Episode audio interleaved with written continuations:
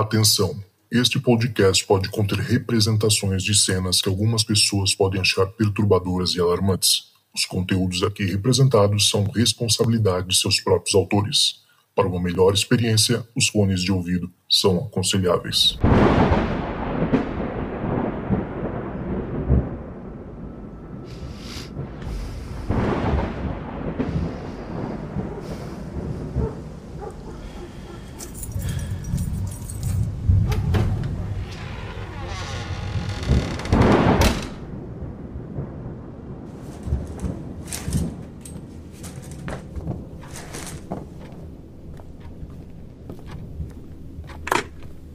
Olá, esta é a caixa de mensagens do Relatos do Além. Você tem três novas mensagens.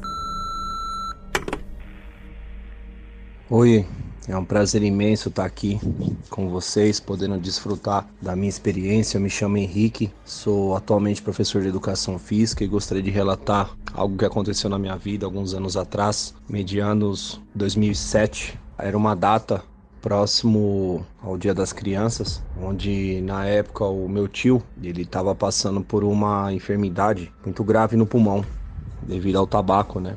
Devido ao cigarro. E a gente morava com os meus avós, eu e meus irmãos. E nós revezávamos para poder dormir com a minha avó naquela noite, pois o meu tio tinha ido fazer uma cirurgia de emergência no para retirar um, um tumor do pulmão. E naquele dia a gente estava bem chateado, bem triste. E a minha avó, ela era de uma igreja, né?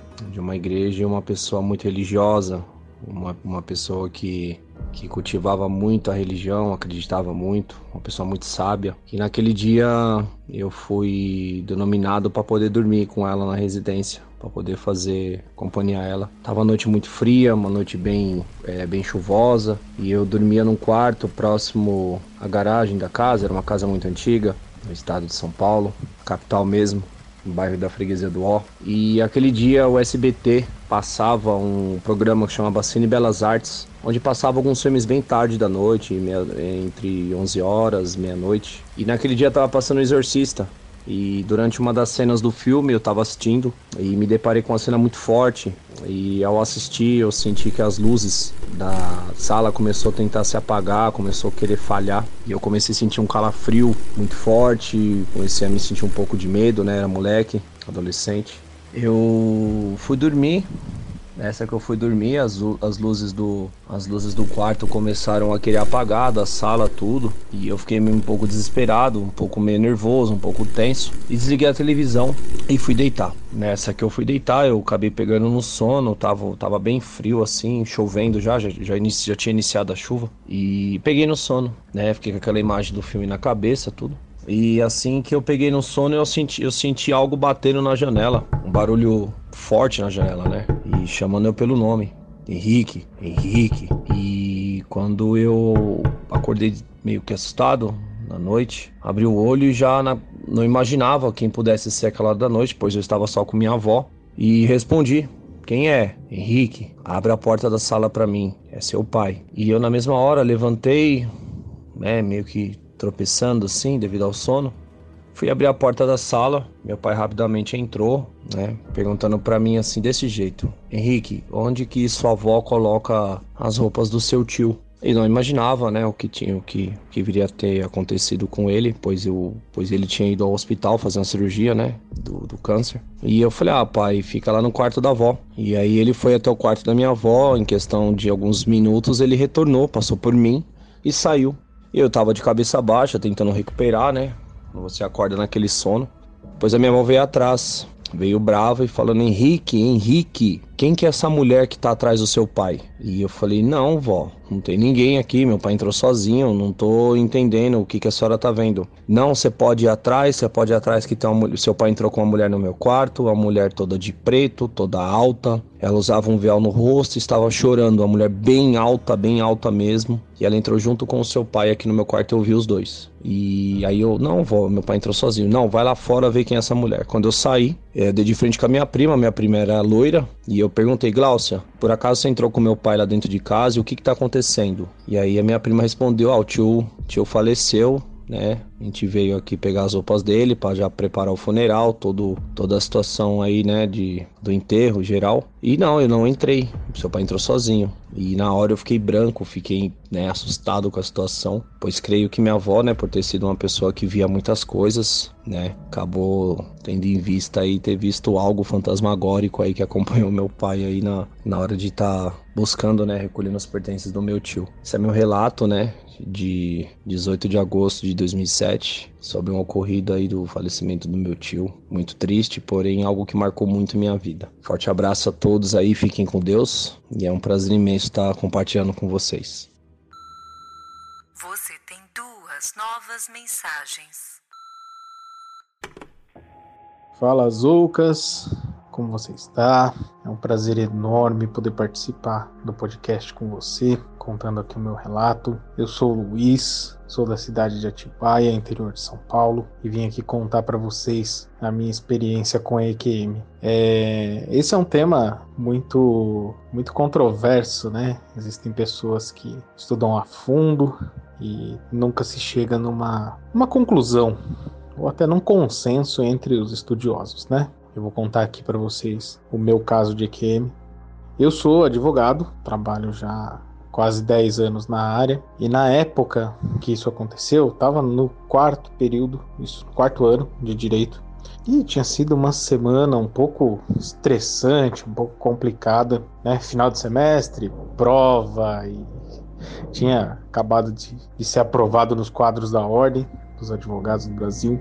Então tava ali pilhadão. E eu lembro muito bem, era uma terça-feira, né? Véspera do jogo da seleção brasileira. Isso nós estamos falando em 2014, né? Que foi próximo da Copa. Teve um amistoso da seleção Brasil e Croácia, né? No estádio do Morumbi. E eu tava com o ingresso comprado para ir, tava feliz pra caramba.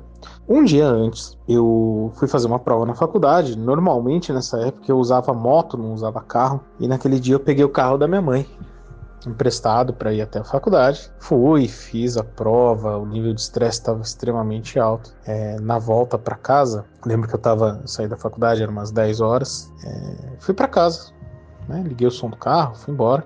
É, eu lembro de no meio do caminho ter assim, um pouco de dor de cabeça, tava com um pouco de, de náusea. Ah, e só para contextualizar, nessa época eu tava com muito sobrepeso, eu tava bem obeso mesmo, né? Faculdade acaba deixando a gente é, um pouco descuidado, tanto da saúde quanto do peso. E eu tinha pressão alta nessa época, né? Sofri com hipertensão arterial por muitos anos. Hoje não tenho mais nada. Né, eu fiz uma cirurgia bariátrica, resolvi boa parte dos meus problemas com relação a isso. Só para contextualizar. E aí eu cheguei em casa, de, da faculdade da minha casa dava uns 25 minutos. Quando eu cheguei, eu entrei para dentro né, de casa, tava ali próximo dos meus familiares, né, meu pai, minha mãe, falei até para ela que não tava me sentindo muito bem, tava com um pouco de canseira, né, dor de cabeça. Aí, nisso eu fui, jantei e eu deitei na cama. Quando eu deitei para dormir, eu senti tudo rodando, aquela dor de cabeça, uma dor no peito, uma situação um pouco complicada, né? Uma, aquela, aquele desespero batendo. Fui ver minha pressão arterial, né? Tenho curso na área da saúde também, né? Apesar de não exercer, eu sou técnico de enfermagem por formação, mas não exerço. Aí fui lá, fui aferir minha pressão, tava um pouquinho alta, tava 18 por 12, já acendeu um alerta, e aí eu até falei para minha mãe, falei, mãe, preciso ir pro hospital, tô com pressão um pouco alta, você me leva? E ela me levou. É, quando eu cheguei no hospital que eu fui fazer o, o primeiro exame ali, eu senti mal e apaguei. É... Nisso que eu apaguei, eu lembro de ter caído só, e aí eu já me vi fora do corpo. Eu tava me vendo. É como, por exemplo, quando a gente está jogando GTA, né, em terceira pessoa, né, quando você vê o personagem. Eu tava me vendo ali caído e os médicos todos já, médico, enfermeiro, me puseram numa maca e começaram a fazer manobra de reanimação, né, massagem cardíaca e eu tava é, me vendo de cima, numa perspectiva de cima. Né? Eu lembro que eles ligaram monitoramento e fizeram massagem duas, três vezes, pararam um pouquinho e aí eu de olho no monitor, é, os batimentos voltaram, eu voltei para dentro do meu corpo. E eu acordei assim, eu abri o olho, eu me vi cercado, né, dos, dos médicos. Nisso eu apaguei de novo. E aí eu me vi fora do corpo novamente. Nessa hora que eu me vi fora do corpo, e aí começou aquele movimento de novo, eu lembro muito bem do enfermeiro falando ele parou de novo. E aí nisso eu senti um frio muito forte, é como se eu tivesse entrado dentro de uma câmara fria e aí o cenário mudou. Eu já não estava vendo meu corpo mais ali em cima, nem os médicos, nem os enfermeiros. É, eu me vi num túnel grande, é o clichê, né? Mas esse foi a minha sensação. Eu estava num túnel muito grande, uma luz, e eu comecei a caminhar em direção a essa luz. Ali eu não senti dor, eu não senti mais nada a não ser o frio. Tava um frio muito, muito forte. Eu lembro de ter visto pessoas vestidas de branco, que eu não conheço, nunca vi na minha vida. É, e eu tava caminhando em direção a essa luz quando eu escutei o meu nome bem alto, é, Luiz. Aí eu parei, virei, e aí eu vi uma figura toda de branco, não tinha rosto. É, quando eu vi essa figura, eu voltei de novo para dentro do meu corpo, tá? Quando eu cheguei, eu abri o olho de novo, tava, aí eu comecei a sentir uma dor forte no peito, uma dor no corpo, e os médicos todos aplicando medicamento e no monitoramento. E aí até o médico olhou para mim assim e falou: "Rapaz, você quase foi, mas não foi dessa vez". E aí eu não estava entendendo muito bem. Isso tudo que eu estou relatando para você e para todos os ouvintes aqui dos, do Relatos do Além é, foi me vir, foi vir na minha memória mesmo depois que isso aconteceu. Na hora eu lembro muito bem de ter acordado e aí eu tava na maca deitado, né, enfim, fiquei no monitoramento né, algumas horas tomando medicamento, né, dormi, eu lembro de ter dormido e no dia seguinte ia ser o jogo da seleção, né? Igual eu tinha falado para vocês. Só para contextualizar, esse episódio foi muito rápido. Isso era umas 10 para 11 horas da noite. Eu lembro de ter voltado mesmo do monitoramento é, da reanimação ali é por perto de meia-noite e meia, uma hora. Então não foi algo extremamente demorado. Mas. E aí eu passei a noite no hospital, pressão normalizou, fiquei bem. No dia seguinte eu recebi alta por volta de nove e meia da manhã, né? Fui para casa, bem, super tranquilo e fui pro jogo da seleção, né? Para contextualizar, acabei indo, cansado mesmo do jeito que eu tava, mas falei esse jogo eu não perco de jeito nenhum. Então essa é a minha experiência de quase morte, né? Depois de muito tempo, eu conversando com outras pessoas que é, são ah, também para contextualizar minha família do lado do meu pai, é, todos eles são de religião de matriz africana. E aí depois de um tempo, né, eu fui conversar com meu pai a respeito, com amigos dele a respeito, e aí que eu fui entender o que tinha acontecido, que eu tive essa experiência de quase mortes da EQM. É, venho estudando bastante, né, lendo a respeito para entender melhor o outro lado, né, que eu sou bem curioso, gosto de, estudar. E espero que tenha contribuído com, com o podcast, que eu sou fã, não perco nenhum episódio, né? E espero ter contribuído. Muito obrigado pela oportunidade, Zocas. É, e pode contar comigo aí para agregar conteúdo aqui. Muito obrigado. Valeu, galera. Você tem uma nova mensagem. Oi, Zoucas. É, vim aqui hoje contar o meu relato. Tô enrolando há um tempinho, mas dessa vez vai. É, meu nome é Juliana, tenho 34 anos e moro na cidade de Santos, litoral de São Paulo. É, o que eu vou contar hoje aqui aconteceu há mais ou menos, eu não sei a data exata, aconteceu mais ou menos em, torno de dois, dois anos e meio atrás. Foi num, num dia de domingo. É, eu tava de folga nesse dia do serviço e eu e meu marido a gente resolveu passar a tarde na casa da minha mãe, que fica em outra cidade, fica na cidade vizinha. E nós pegamos as bikes, a gente anda bastante de bicicleta para todo canto, a gente pegou as bikes cedo e fomos para casa da minha mãe. Passamos a tarde lá, almoçamos, ficamos o dia todo com eles. E a gente resolveu voltar em torno de 10 e meia da noite, mais ou menos, era bem tarde já. E a gente tava voltando, atravessamos a balsa, que tem que atravessar uma balsa para chegar na outra cidade, na nossa cidade. Atravessamos, quando a gente chegou na cidade que a gente mora em Santos, é, já tava bem deserta as ruas, bem tranquilo, até pelo horário, já era por volta de 11 e pouquinha. É, tava tudo vazio as ruas e a gente tava vindo pedalando tranquilo, a rua lisa, assim, carro tava bom para pedalar. E tem um local que a gente passou que é uma rotatória, né? Aquelas rotatórias onde os carros vão seguir para uma mão, para outra, e no meio dessa rotatória tem um gramadinho com algumas árvores. E quando a gente estava passando por esse lugar, a gente viu uma coisa assim. Eu até acho muito bom que meu marido também viu, porque se eu tivesse visto sozinha, eu acho que não teria contado para ninguém. Não sei. Tinha, quando a gente passou por essa rotatória, tinha um cachorro no meio dela. Até então, é, o pessoal escutava um cachorro normal, Quantos cachorros por aí perdido, cachorrinho de rua tem? Tá. Mas até então não foi normal porque o cachorro ele tava paralisado, entendeu? Tava esquisito.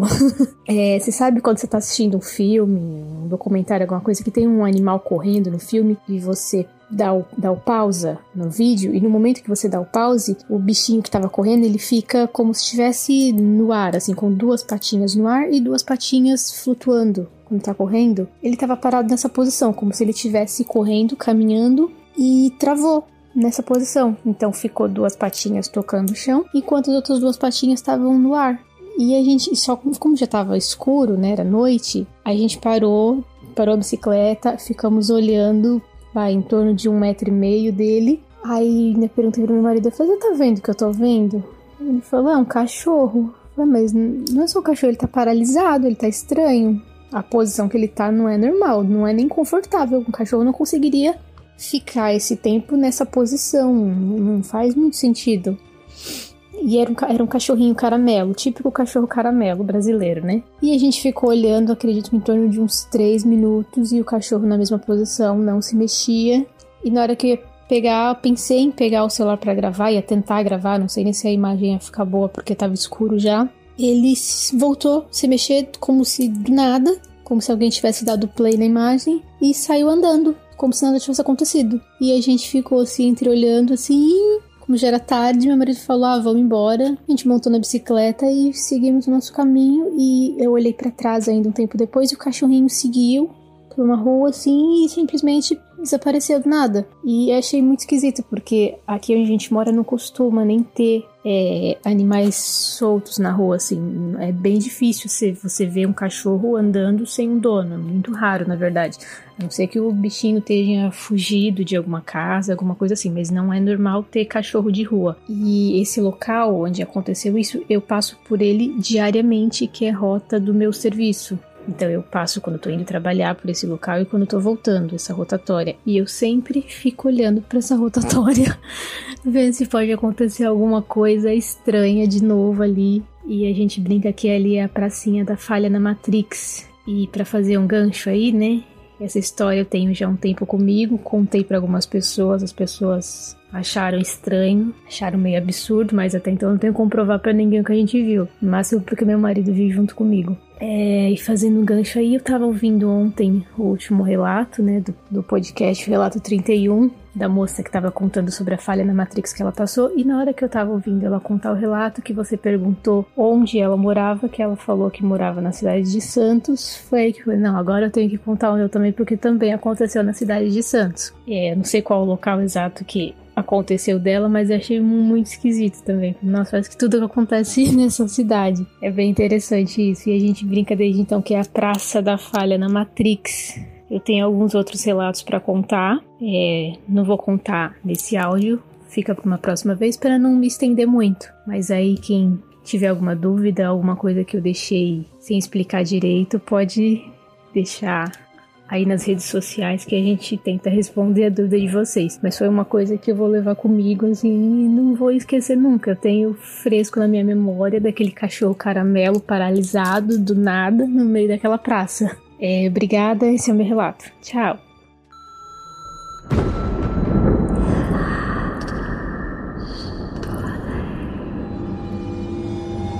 É isso aí, chegamos ao final de mais um episódio do Relatos dos Ouvintes aqui dentro do Relatos do Além. Queria agradecer imensamente mais uma vez a todo mundo que participou desse episódio, tanto ao Luiz quanto ao Henrique e a Ju também, com essa história muito doida aí do cachorro bugado. Cara, tem que mandar resetar a, o servidor de Santos, porque tem alguma coisa errada nessa cidade, né? a gente teve o episódio passado aí com a Camila, dela falando, né, que ela teve que pular a grade do, do curso dela, porque quando ela saiu do banheiro, tava tudo apagado, não tinha mais ninguém lá. Achou super estranho aquilo uma, um cenário assim que eu pelo menos imagino meio Stranger Things, sabe? Meio upside down. Ela deu o nome de, de falha na Matrix, porque realmente não faz sentido nenhum a história dela. E agora essa outra falha na Matrix aí, né? Da, da Ju. E eu não sei se vocês lembram, cara, tem, uma, tem um. Na época que lançou o Matrix, eles lançaram esse episódio. Eu já falei dele aqui uma vez. Não foi, foi nem aqui, acho que foi em outro podcast. Que tem um episódio de um. É, tinha um desenho que eles lançaram do Matrix chamado Animatrix. E era muito legal, eram vários estúdios diferentes fazendo várias interpretações da Matrix diferentes. E tinha esse episódio que era só de falha na Matrix. Era uma casa lá no meio de Tóquio que era uma, considerada uma casa assombrada. Porque todo mundo que entrava lá via coisas bizarras. E aí vai um grupo de adolescentes, né, investigar essa casa e eles percebem que a casa é literalmente uma grande falha na Matrix, foi um erro, né? Dentro da casa, tipo, coisas bizarras acontecem. Tipo, você pula do, do segundo andar pro primeiro, você flutua. Pombo começa a voar de cabeça para baixo. Sabe? Coisas bizarríssimas acontecem, assim. O graveto começa a ficar né, subindo e descendo. Então, é, é bem isso, assim. É, o nome Falha na Matrix é perfeito justamente por isso. Porque é, a gente não sabe muito bem o que acontece, né, com, com, com, essas visões que a gente tem às vezes. Será que a gente está conseguindo perceber a, a, programação, né, de como funciona a Terra e às vezes a gente tem um vislumbre aí de um errinho na, no código, será que é isso? Então, assim, é muito, é muito interessante mesmo. É, eu gosto dessas histórias. Tem alguns vídeos até na internet, mas tudo bem, cara, é difícil. Na internet tem muita coisa fake, né? Às vezes a gente vê um vídeo lá do sei lá, um cavalo voando. Aí tu vê, na verdade, é tudo 3D. Mas é, vindo da Ju e da maneira como ela contou, acredito que realmente foi alguma coisa estranha ali que aconteceu. E também o, o Henrique contou essa história clássica, né? De, de EQM, né? Mais uma história de EQM aí. Obrigado pra todo mundo que tá, tá mandando eu tinha pedido, né, para mandar e vocês estão mandando. Muito obrigado. Uma história clássica que o Henrique mandou.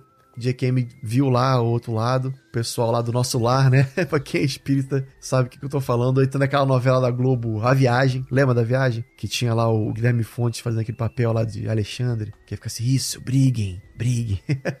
é só os coroas aí vão lembrar dessa história, dessa, dessa novela. E também a história incrível do Luiz, né, cara? Muito doida essa parada. Inicialmente eu até achei que pudesse ser uma coisa assim, meio. Por ele ser pequeno, né? Novo na época. E tá vendo logo o Exorcista, né? Que é um filme pesado pra caramba. Eu imaginei que ele pudesse ficar assim um pouco impressionado com, com a história do filme. E por isso que ele viu aquilo, né? Ouviu aquilo que ele ouviu. Mas depois, cara, quando ele conta da, que a avó dele viu o pai dele sendo acompanhado por uma figura bizarra, né? Isso foi, foi realmente muito, muito bizarro, foi muito estranho, né? Então, acrescentou, assim, me destabilizou nessa hora e realmente é um relato incrível. Então, obrigado, Luiz, Henrique e Ju por terem enviado novamente. Você que quer participar do nosso grupo secreto, você sabe como, né? A gente tá com uma pasta gigantesca de casos, relatos iguais a esse aí, exclusivos, que não estão no ar, e você pode ouvir todas essas histórias através do Apoia-se né, pagando 5 reais, vai ajudar a gente demais aí com a produção do podcast. Entra lá em www.apoia.se barra Relatos do Além, tudo junto. E considere aí ajudar o seu Uber do Além, né? Então é isso, galera. Obrigado mais uma vez. É, semana que vem a gente volta. E se tocar o seu telefone, não tenha medo. O Além pode estar esperando do outro lado da linha. Do outro lado da linha.